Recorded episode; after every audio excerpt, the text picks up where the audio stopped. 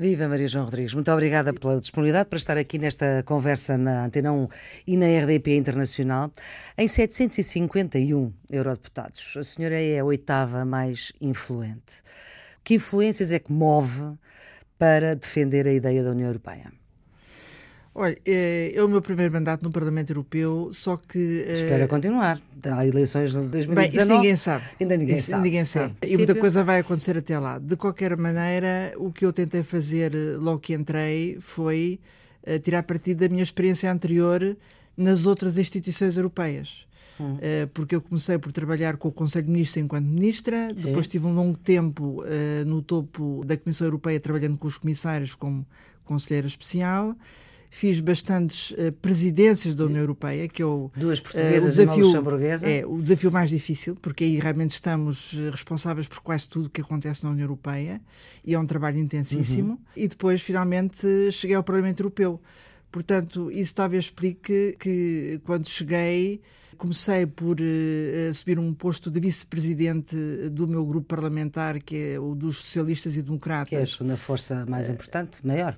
Exatamente. E sem a qual o Parlamento não tem posição porque não, não tem, tem, maioria. maioria. Está-me está a explicar o ser a oitava personalidade mais importante do Parlamento Europeu e a única portuguesa. Isto foi uma contabilidade, digamos assim, que uma revista, uma publicação americana fez. Mas isso deu-lhe outra perspectiva, deu-lhe outra responsabilidade ou não? É indiferente? Não, é de certa maneira um reconhecimento daquilo que eu estive a fazer, mas eh, justamente eu penso que o que aconteceu comigo é que eu comecei por assumir um posto de vice-presidente na área política uh, económica e política uhum. social, e isso refletia já, digamos, a experiência que eu trazia de trás, mas depois, a certa altura, uh, o Parlamento teve um grande problema. Às vezes há acidentes que acontecem e acidentes que abrem oportunidades.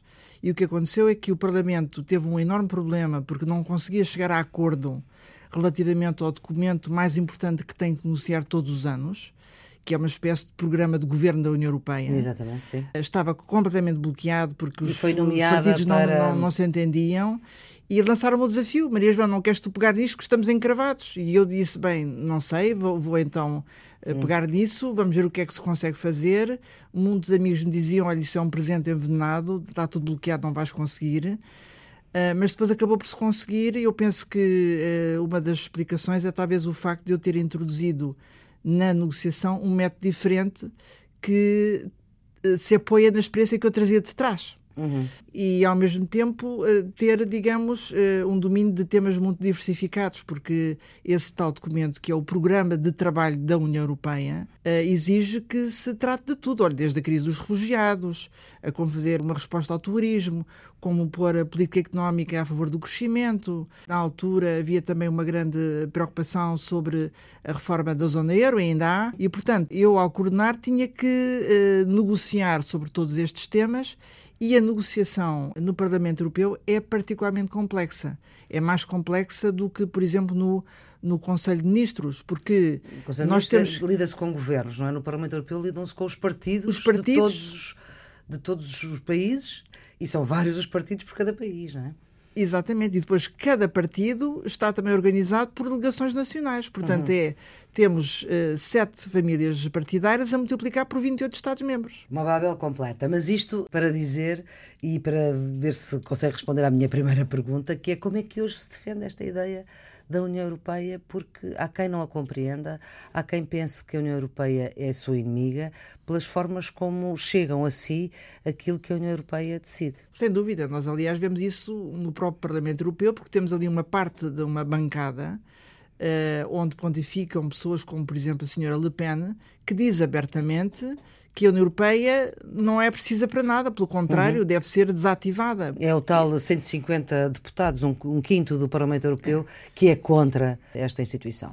Portanto, nós temos uma corrente hoje poderosa, distribuída em muitos Estados-membros, que eh, não é só populista, a meu ver, é nacionalista. Ela argumenta uhum.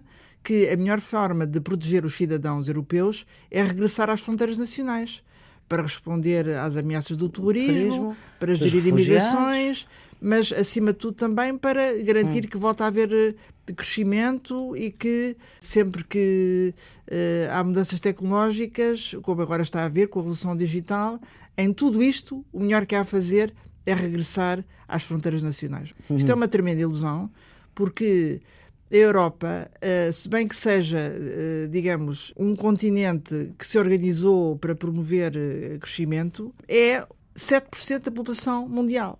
O que não é muito. Portanto, é uma entidade que, do ponto de vista demográfico, é pequena. Sim. É verdade que, em termos económicos, é ainda o grande mercado, a principal potência comercial, e é exatamente por isso que nós, eh, europeus, só temos a ganhar em mantermos unidos. Isso eu entender, isso é verdade. Mas como é que se consegue convencer o cidadão comum, o cidadão europeu comum, que hoje se sente desiludido, porque há esse cidadão, aliás, talvez haja mais esses do que os outros, não?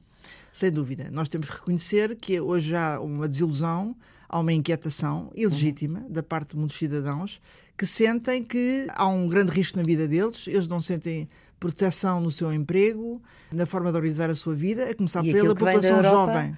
É, é restritivo. É, é, não deixar fazer, é diminuir direitos, por exemplo. Veja no, no, caso do novo banco, em que o Estado mantém uma participação de 25%, mas não, mas não pode ter voz ativa, até nisso, das pequenas coisas às maiores coisas. Pois, isto só mostra que esta Europa que nós temos tem que mudar. Portanto, eu faço parte das pessoas que acham que é preciso dimensão europeia, para responder aos desafios à escala que os temos hoje, mas tem que ser dimensão europeia com outra Europa, com outras soluções europeias. E é exatamente para isso que eu estou a trabalhar.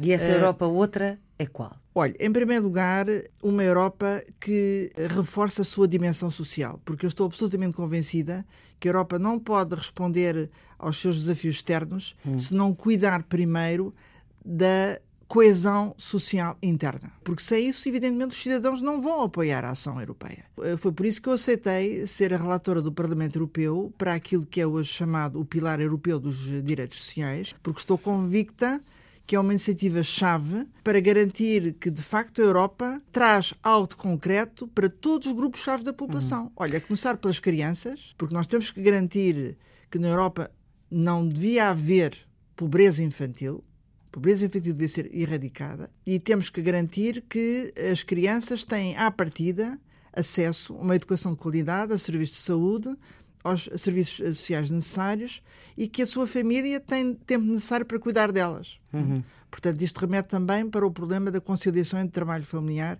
e, uh, e trabalho uh, profissional. profissional. Mas, por exemplo, nesse relatório que foi aprovado no, no início de, deste ano pelo Parlamento Europeu, caiu uma ideia importante e chave que era 60% da mediana dos salários mínimos nacionais da União. Isso teve que cair por causa dos alemães do Partido Popular Europeu, creio não foi? Sim, houve uma enorme resistência de uma parte do Partido Popular Europeu. E, portanto, para ah. conseguir que o relatório passasse. Eu acho que essa foi basicamente aquela que nós não conseguimos fazer passar, mas em contrapartida fizemos passar muitas outras importantes. Exatamente. Derrotando Como... esse grupo de políticos conservadores, sobretudo alemães e holandeses e de outros países, que entendem que esse assunto não é para decisões europeias, é uhum. para decisões nacionais. Mas a experiência mostra que se não houver ação europeia, cada país vai para o seu lado e os países mais fragilizados são empurrados de facto para uhum. reduzir as suas condições de trabalho no sentido de competir. Ora, é exatamente essa corrida para baixo que tem que ser travada. Porque se nós tivermos uma espiral de degradação das condições sociais como forma de certos países eh, se manterem competitivos, essa solução é desastrosa para a Europa nós temos que garantir que todos os países têm condições para melhorar as suas condições de trabalho e condições sociais. Já está a ter eh, impacto. Este relatório passou muito despercebido aqui em Portugal. Ninguém pegou muito nele. É, mas uh, vai-se pegar porque nós estamos poucas semanas da Comissão Europeia apresentar a sua proposta formal ao Conselho de Ministros, ao Conselho Europeu uhum. e ao Parlamento. E essa proposta vai ser decisiva porque é sobre isso que as decisões finais vão ser tomadas. Uh, e lá está, uh, uma das uh, clarificações-chave que nós conseguimos foi dizer que todos os cidadãos europeus têm direito, quando estão empregados, a um contrato de trabalho claro, com condições fundamentais asseguradas, e têm direito à proteção social. Em situações de desemprego, de doença e depois, evidentemente, de velhice. Porque uma isso é parte da população europeia não tem isso, sobretudo jovens. E, sobretudo, aqueles que trabalham hoje na chamada economia digital, Há muitos jovens que hoje são atraídos para uh, colaborarem com o que se chama plataformas online, mas atenção, há aqui um risco. Eles têm direito a exigir ter um contrato e ter acesso à proteção social. Portanto, é essa a decisão-chave que saiu do Parlamento Europeu com o meu relatório. E, doutora Maria João Rodrigues, e se com essa exigência perderem esse contrato até nessa economia Ora, digital? aí é que se vê a vantagem de haver uma lei europeia. Porque se houver uma lei europeia, não há esse risco. Porque eh, eles têm direito a fazer vingar essa lei europeia e nenhum país pode entrar em concorrência com outro, pondo em causa essa lei europeia. É por isso que nós precisamos não só de uma lei nacional, mas de uma lei europeia. Vamos agora à questão do Brexit. A senhora, numa, numa entrevista à Rádio Renascença, à jornalista Dina Soares, dizia, antes, na altura do referendo, dizia que se o referendo desse aquilo que deu, aquilo que acabou por dar, desencadearia uma série de consequências que os britânicos não estavam a avaliar devidamente, como a perturbação nos mercados financeiros, um movimento altamente incontrolado de capitais e que a Grã-Bretanha iria ter que negociar um tratado Estado, isso está a acontecer, para estabelecer relações com a União Europeia, o que levaria anos e que durante esse tempo seria tempo de uh, crescimento baixo, desemprego e recessão na Grã-Bretanha. Há aqui coisas que não aconteceram ou vão acontecer. Esses riscos uh, permanecem, mas estamos agora uh, a iniciar um processo de, de uma decisão que, olha, eu lamento, faço parte daquelas pessoas que lamentam esta decisão porque a União Europeia perde um parceiro muito importante mas também lamento pelos britânicos, porque sinceramente eu acho que eles uh, fizeram uma má escolha. Agora também sei que ela tem que ser respeitada, porque foi uh, tomada na, numa base democrática. Mas estamos no início, não é? Uhum. Uh, e estamos no início de um processo de escala titânica, porque o Reino Unido vai ter que rever milhares de leis. No sentido de elas passarem a depender exclusivamente do seu Parlamento Nacional e não das instâncias europeias, quer Parlamento, ou Conselho ou Tribunal Europeu. Portanto, é um trabalho gigantesco. E, portanto, aí vai perder tempo, não é? Quando está a fazer essa revisão de leis, não está a fazer outras coisas. Sim, é um gasto de energia enorme. Aliás, esse risco também existe para o lado europeu, não é? Hum. Eu estou sempre a alertar para esse problema. A União Europeia vai ter que, evidentemente, fazer a sua parte do trabalho, mas de maneira nenhuma pode uh, incorrer no erro de perder tanto tempo com a negociação com o Reino Unido que não trate dos seus problemas centrais.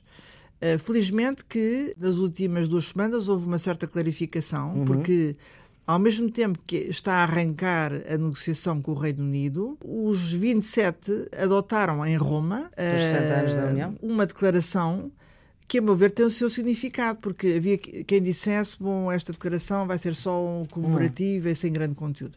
Não é bem assim. Tem uh, conteúdo porque diz que os 27 permanecem unidos para construir melhores soluções europeias. Só tem conteúdo se tiver efetivamente, não é? Se conseguir de facto chegar. Pois, é um, essas... é um ponto de arranque. Sim vai ter que se traduzir em decisões. Claro, é? é? isso. Mas o facto de eles dizerem nós estamos conscientes que estamos num ambiente geopolítico muito diferente, nomeadamente decorrente desta viragem dos Estados Unidos e de outros polos nacionalistas que estão a aparecer, como a Rússia ou o turco, uhum. não é?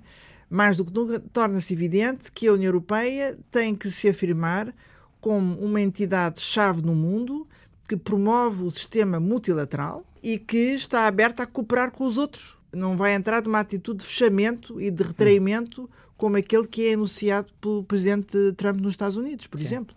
Portanto, a Europa lançou essa mensagem para o mundo e os seus parceiros internacionais esperavam isso, que a Europa se declare aberta a essa cooperação. Há outra solução europeia que nós vamos ter para retomar a prosperidade económica e a coesão social. Hum. Reconhecemos que também temos que reformar a zona uh, euro, temos que dotá-la daquilo que ela ainda não tem.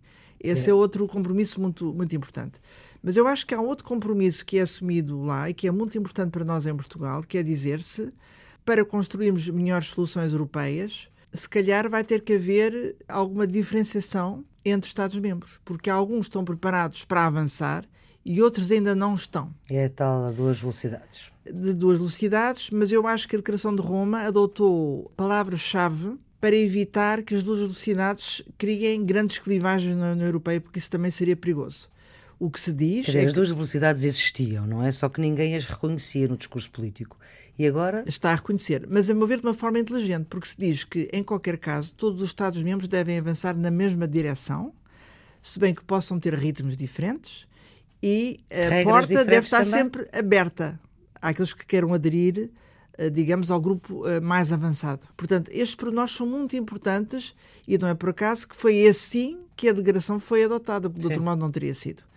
Eh, eu acho que estamos a descobrir um método para aprofundar a integração europeia sem excluir. Isso é extremamente importante, porque nós não podemos aceitar é diretórios, clubes fechados, com alguns países a fecharem a porta a outros. Isso nunca aceitaríamos. No caso português, eu acho que isto é uma perspectiva interessante, porque Portugal faz parte da zona euro, faz parte da zona Schengen, tem uma atitude cooperativa com a Europa da Defesa e estas são as três áreas em que o aprofundamento vai surgir mais rapidamente. E eu acho que Portugal deve fazer tudo para estar nesse grupo mais avançado. Portanto, nas duas velocidades, Portugal está na primeira? sim, deve, deve fazer por isso. E acho que vai conseguir. E nesta altura, acha que Portugal está na primeira? Portugal é considerado na primeira, embora com fragilidades, mas é considerado na primeira porque faz parte da zona euro, faz parte do espaço Schengen e tem tido essa atitude hum. colaborativa no que respeita a construir a Europa da defesa, pois hum. sem dúvida. Voltamos à questão do, do, do, Brexit. O que fazer com a Escócia? Ouvimos, por exemplo, a Espanha disponível para que a Escócia fique. Como é que isto é possível, sendo que a Escócia faz parte da Grã-Bretanha que sai? Pois, isso é um dos grandes riscos do processo de Brexit, é haver uma implosão interna do chamado Reino Unido, não é? A Escócia pode, enfim, referendar uhum. a sua independência e, pode votá-la positivamente, no entanto, também já percebemos que há muitas forças que uh, vão resistir a essa possibilidade da Escócia se autonomizar, porque isso criaria. Isso era possível com a Escócia uma... independente. Sim, eh, digamos, se porventura o Reino Unido concluir a sua negociação para levar a cabo a saída da União Europeia. E se, entretanto, e à partida está previsto para ser antes dessa decisão, a Escócia referendar a sua independência, nessa altura podíamos estar perante a transformação de uma nação uh, num novo Estado-membro. No entanto, aquilo que eu vejo é que há muitos outros Estados-membros que resistem a isso, nomeadamente o caso da Espanha, mas há outros, uhum. porque receiam que esse exemplo uh, pudesse depois ser replicado, por exemplo, pela, pela Catalunha. Catalunha. E, portanto, a questão não é tão simples assim, não é? Mas a questão não é nada do... simples, mas o que fazer aos escoceses que querem continuar a ser da União Europeia? Pois, isto só mostra, e aliás eles não estão sozinhos, pois porque não? acontece a mesma coisa na Irlanda do Norte uhum. e uma parte, por exemplo, em Londres, a população londrina está profundamente dividida, não é? E a população jovem preferiria permanecer uh, da União Europeia. Não é? Portanto, uh, este processo vai uh, intensificar imenso as tensões internas no Reino Unido. É uma das razões pelas quais eu não sei se o processo vai poder ser levado até ao fim. mas, em qualquer caso, estamos num momento-chave de ditar as regras da negociação e aqui também surgiram tensões, porque o governo britânico sugeriu que ao mesmo tempo que se negocia o processo de saída, devia-se estar já a negociar a parceria de futuro entre a União Europeia e o Reino Unido, e as instâncias europeias já disseram claramente que não podem aceitar isso. Querem claro. distinguir claramente a primeira etapa que deve consumar a saída e quando essa etapa estiver devidamente clarificada, é então sim que há condições para negociar os contornos da nova parceria. Olha, o Parlamento Europeu, aliás, acabou de votar exatamente isso. Olha, a sua vida profissional e política é absolutamente uh, passada nas instituições europeias. Pelo menos foi durante dois anos uh, Ministra da Qualificação e do Trabalho uh, no primeiro governo Corterres, foi também Conselheira Especial da Comissão Europeia, organizou três presidências, duas para Portugal, uma para o Sr. Juncker no Luxemburgo. Hoje é a primeira vice-presidente da segunda maior força do Parlamento Europeu, dos socialistas e dos democratas, onde está o Partido Socialista Português, evidentemente, que a senhora representa, e o partido do Sr. Presidente do Eurogrupo, uh, o Sr. Johan Dijsselbloem. Acha que ainda vai ser presidente do Eurogrupo por muito tempo? Não, eu acho que ele está profundamente debilitado. Derrota eleitoral, depois fez afirmações infelizes que, no fundo, traduzem certos preconceitos que existem e que têm dificuldade a resolução da crise da zona euro, porque Sim. quando se diz de uma forma tão simplista, tão preconceituosa e que foi imediatamente criticada, olhe pela claro minha família política, à qual ele até pertence. E pela outra nós, também. E pela outra também, do Partido Popular Europeu. Europeu Mas no que respeita aos socialistas, eh, foi crítica sem hesitação, porque nós não podemos admitir que afirmações uhum. deste tipo sejam, sejam produzidas. Portanto, uhum. Dijsselbloem não tem condições para prosseguir esta função, é óbvio. Há o nome do espanhol de Guindos, há também a sondagem ao, ao ministro português das Finanças, Mário Centeno, que o Governo e o Presidente da República não, não uhum. querem. O que é que acha que será mesmo o espanhol o próximo Presidente do Eurogrupo? Vamos ver ainda, porque nós temos um problema de desequilíbrio uh, no hum. topo do sistema político europeu. A maior parte dos postos estão atualmente, por razões várias, uh, nas mãos da família Partido Popular Europeu.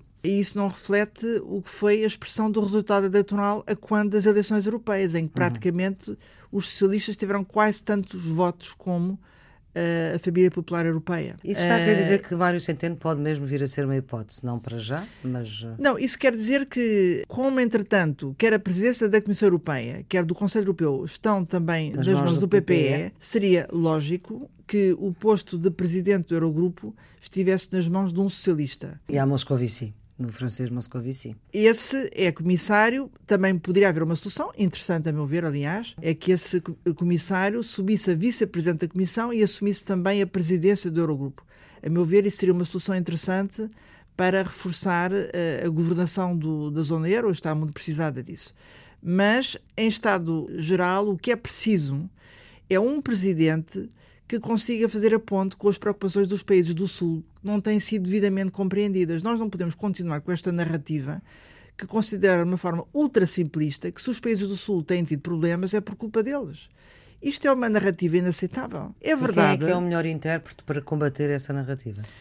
Há várias figuras. Já percebi que, que não é nenhuma daquelas Sul. que eu disse. Não, até pode ser. Sim. Até pode ser. Eu acho que faz sentido uma pessoa que venha do Sul ou compreenda o Sul e de preferência que seja da família socialista. Seria o caso, por exemplo, eh, de Pier Carlo Padoan, que é o eh, ministro das Finanças italiano, que tem um excelente currículo, mas há um pequeno problema: é que nós já temos muitos italianos em postos-chave. Banco Central Europeu, Europeu Parlamento Europeu, uhum. e portanto isso dificulta, porque em Estado normal até devia ser ele. Mas uh, agora outros já, vamos falar. O Primeiro-Ministro português já se pronunciou a favor do Sr. de Guindos, espanhol, se bem que seja do PPE, não é? Pois, na prática é assim, havendo necessidade de alguém que perceba o Sul, devia-se dar preferência a alguém que seja socialista, do Sul e socialista, mas se não houver alguém do Sul que seja socialista, alguém que seja do Sul. Portanto, Sul e socialista podia ser Centeno, mas Centeno, Portugal não abre mão dele, pelo menos para já. Sim. E acha bem. Acho bem, porque de facto há problemas sérios eh, que estão nas mãos do governo português. Ele tem feito um bom trabalho e deve prosseguir. A solução desta maioria política em Portugal continua a ser muito olhada de lado na Europa ou já não? Eu acho que houve uma normalização uh, desta, desta solução, porque no início havia alguma perplexidade, uh, dúvidas sobre como isto ia funcionar. Hum. Eu fui sempre dizendo atenção. Uh, o governo e a liderança António Costa Maria João Rodrigues foi, foi uma europeu. entusiasta da primeira hora desta solução ou não? Vamos lá ver, eu fiz parte das pessoas que tinham algumas dúvidas, aliás, uhum. tive a ocasião Sim. de transmitir isso ao próprio uh, António Costa. Não no sentido em que uh, não se devia abrir diálogo com os partidos da esquerda, muito pelo contrário, eu sou absolutamente a favor disso, é o que eu faço todos os dias no Parlamento Europeu, hum. eu tenho excelentes negociações e relações... começa no MES. Sim, por aí, sim. Depois associa-se sou... ao MRPP sem nunca ser militante. Sim, sim, portanto, eu tive realmente uma, em 74, sim. adolescente, e fui parar ao, ao PS um pouco mais tarde. De facto, eu, eu, eu faço questão de ter um diálogo absolutamente aberto com os hum. partidos mais à esquerda. Aliás, quando perguntam uh, o que é que os socialistas hoje têm que fazer, eu acho que aquilo que eles têm que fazer não é nem fazerem coligação com o Partido Popular Europeu, porque de facto isso seria reproduzir uma agenda que bloqueou a Europa por muitos anos e que não deu uma resposta à altura da crise financeira. Portanto, eu não acredito nessa forma, mas também acho que o Partido Socialista não deve colocar-se numa posição de liderar a oposição de esquerda. Não deve ser isso. O que o Partido Socialista tem que fazer, quer em Portugal, quer ao nível europeu, é liderar uma alternativa com perspectiva europeia. Liderar uma alternativa com perspectiva europeia. Uh, e isso uh, permite-lhe fazer alianças à esquerda e às vezes ir buscar também aliados ao centro-direita. Eu faço isso todos os dias no Parlamento Europeu e isso tem resultado. Mas falava-lhe uh, da perspectiva de fora da Europa, digamos assim, uh, nesta solução política. Pensa que esse caminho está a ser feito. Agora que Portugal, em princípio, vai sair do procedimento de déficit excessivo, uma certeza? Sim, praticamente, porque foi feito um grande trabalho de fundo, os resultados estão à vista, os números falam por si.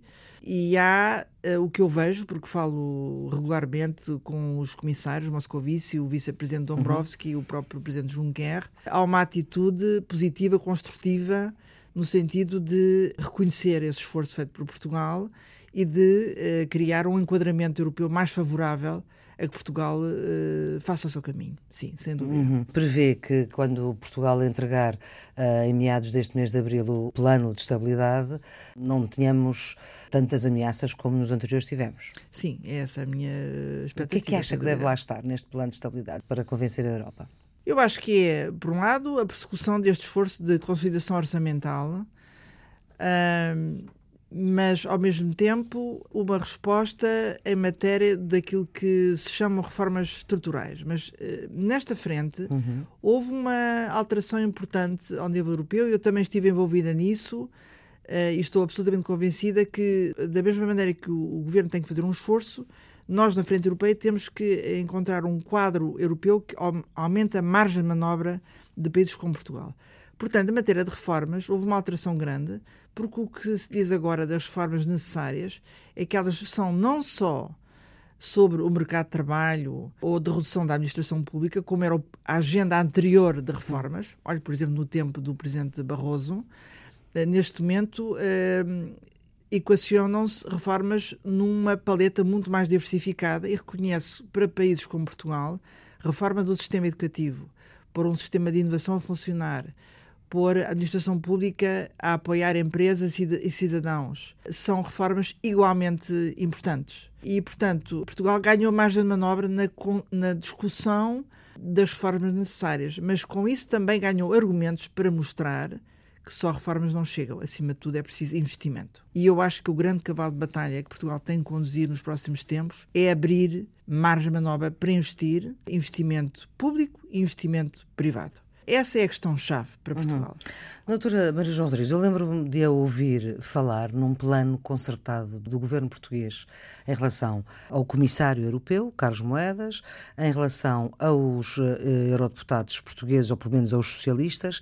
Quer explicar melhor o que é, que é esse plano concertado do, do governo português na Europa? A zona euro, até agora, foi montada para responder às expectativas de países altamente competitivos como a Alemanha. Para países como a Alemanha, basta ter uma taxa de inflação baixa, um déficit público reduzido e uma dívida baixa. Mais nada é relevante. Ora, isso elimina à partida uma preocupação que é central para países como Portugal, que é que nós temos de ter condições para investir a taxas de juros razoáveis. Uh, e investir por via privada e investir por via pública. Sem isso, não há eh, verdadeira convergência com patamares mais avançados de desenvolvimento. Portanto, Portugal tem que fazer alianças com muitos outros Estados-membros que têm o mesmo problema para garantir que a União Europeia é completada e tem aquilo que todas as outras zonas monetárias do mundo têm, que são estes três pilares que eu referi, e por essa razão o governo português tem eh, acionado, e, e bem a meu ver, uma série de iniciativas para que este assunto vá em frente, porque uh, há países Mas, que não querem, de facto, uhum. conduzir esta reforma. Mas isso é um plano uh, delineado uh, e que existe e que envolve quem? Há vários Estados-membros que estão altamente interessados em avançar com essa agenda. Olha, é a Itália e a Espanha, para não falar da Grécia e de Chipre, para quem uhum. esse assunto é absolutamente vital. E depois há a posição-chave da França, que vai ser chave para o desenlace uhum. disto porque uh, a França tem tido outros problemas, tem que responder à frente do, do terrorismo, da defesa, e sem dúvida que são questões uh, também chave. Mas a França não devia ter ilusões. Uh, a França tem tido dificuldades em voltar a crescer de forma sustentada e isso também passa por a União Económica e Monetária ser reformada. Portanto, a França tem que se assumir como ator-chave desta reforma sem hesitações. Isto às vezes tem faltado. Uhum. Tem havido demasiadas hesitações do, do, lado, do lado francês. Depois, do lado alemão, à partida, uh, não tem havido grande apetência por esta reforma. Maria João Rodrigues até falava que valia a pena que Portugal aproveitasse as diferenças dos alemães. Nem todos eles são o Sr. Schäuble. Ora, exatamente. É decisivo o debate interno que está em curso na Alemanha agora. Sim porque uh, os social-democratas, eu conheço bem a posição deles, à partida são mais abertos a discutir a reforma da zona euro, reconhecem que aqui há um problema. E agora tem outro líder. Uh, e agora com o Martin Schulz há realmente a possibilidade, em função dele ganhar ou de ter um papel predominante no próximo uhum. governo alemão, desse assunto finalmente desbloquear, porque até agora, de facto, tem havido resistência de um lado da senhora Merkel e, sobretudo, do senhor Schäuble a pegar no assunto com o argumento que a crise da zona euro está resolvida. Ora, nós não podemos aceitar isso, porque de facto o que nós sentimos é que não há aquele dramatismo que tivemos no período do programa Troika, uhum. mas a verdade é que enquanto a zona euro não for reformada, nós estamos num ambiente algo asfixiante. Com estes Sentimos... juros altíssimos da dívida, num caso português, como a dívida a 130. Do lado português, nós é estamos a atuar de forma concertada, uhum. de facto, sem dúvida porque o e isso governo... está a correr bem nessa sim sim essa concertação ao eh, nível desse, desse plano está a correr bem? Sim há, entre nós há um, há um acerto permanente portanto com a atuação do entre nós socialistas ou entre nós eurodeputados portugueses? Uh, aí há dois ciclos. Entre os socialistas há uma coordenação permanente claro, por, por definição. Com os outros deputados, eu devo dizer que eles têm tido uma posição construtiva. Eu, aliás, tive um. Quando aprovei o meu relatório sobre o pilar social, aproveitei esse relatório para alavancar também a reforma da zona euro e consegui consagrar no meu relatório a primeira definição de capacidade orçamental para a zona euro. E isso foi importante porque essa, esse avanço estava bloqueado na Comissão de Assuntos Económicos, porque uhum. aí temos um grupo de alemães muito conservadores e que não queriam ouvir falar do assunto. E, portanto, eu tive que usar, isto é um, um bom exemplo dos estratagemas que nós temos que usar dentro do Parlamento Europeu, tive que contornar esse obstáculo na Comissão de Assuntos Económicos, uh, usando um, um atalho, que foi apresentar o relatório na Comissão de Assuntos Sociais, para depois chegar a plenário. Porque o grande objetivo nosso no Parlamento Europeu é conseguir chegar a plenário. Às vezes não uhum. se consegue, porque o relatório fica travado pelo meio. Mas foi assim que eu contornei a resistência dos alemães eh, uhum. conservadores e levámos o assunto a plenário. E quando chegámos a plenário, foi com o agrado que eu verifiquei que os deputados portugueses do PPE, do PPE votaram a favor das minhas propostas. Portanto, uhum. tiveram uma atitude construtiva. Voltando àquilo que eu disse sobre o caso português, para nós é, é vital investir a maior escala e investir eh, voltados para o futuro porque é a transição energética, hum. uh, temos uma economia mais inovadora, temos a população com mais uh, nível de formação, tudo isto custa caro. Uh, ora, nós neste momento não temos os meios necessários para investir. Uh, e precisamos, por um lado, de desbloquear o investimento privado, e isso implica contarmos com uma união bancária, para termos acesso às poupanças que estão disponíveis na Europa e transformar essas poupanças em bons projetos de investimento. E depois temos o problema do investimento público, em que eh, o nosso orçamento nacional tem que ganhar margem de manobra e penso que vai ganhar alguma margem quando sairmos de déficit excessivo, mas isso não chega e nós temos que contar com um complemento de apoio financeiro que, vir, que deveria vir de um orçamento da zona euro hum, que está por criar. De um orçamento próprio.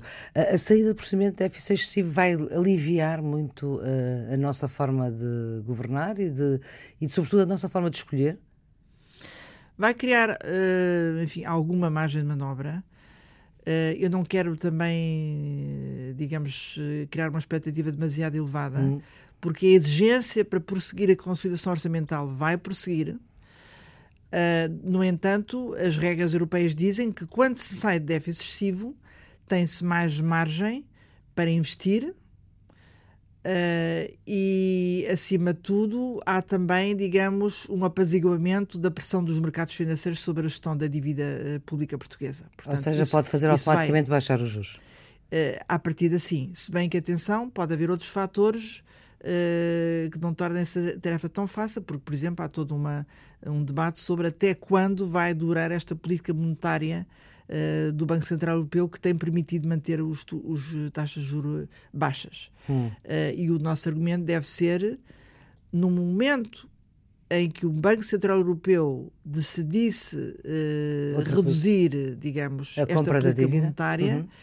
Uh, nós precisamos absolutamente de ter o tal orçamento da zona euro para nos ajudar a fazer aquilo que tem que ser feito em matéria de investimento público. Portanto, ainda há muito trabalho pela frente. Sem dúvida. E vamos acabar a nossa conversa com uma escolha musical sua. Quero apresentá-la. O grupo é o Weekend, portanto, fim de semana. É só para pôr as pessoas bem dispostas. Sim, e a música chama-se. Uh, I Feel It Coming. I Feel It Coming, mas neste caso é para criar justamente uma expectativa sobre toda esta nossa conversa europeia, que se bem que a Europa esteja numa situação que não é fácil, eu faço parte daqueles que acreditam que vai ser possível encontrar melhores soluções. Hum. Estamos a trabalhar para isso. Uh, e a população portuguesa, apesar das dificuldades que passou, mantém-se maioritariamente a favor da Europa e eu acho que tem razão. É uma boa intuição, faz sentido. Professora Maria João Rodrigues, muito obrigada por ter vindo aqui a esta entrevista, que está sempre disponível em podcast e também nos sítios habituais uh, da Antena 1. Tenham um bom dia. touch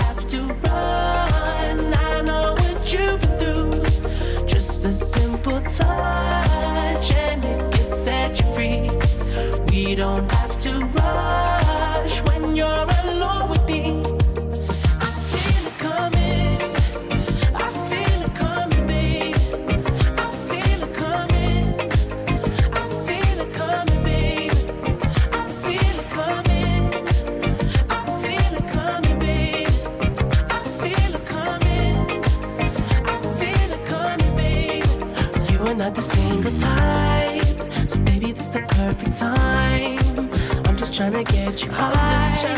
Faded off this touch. You don't need a lonely night. So baby, I can make it right. You just gotta let me try to give you what you want. You've been scared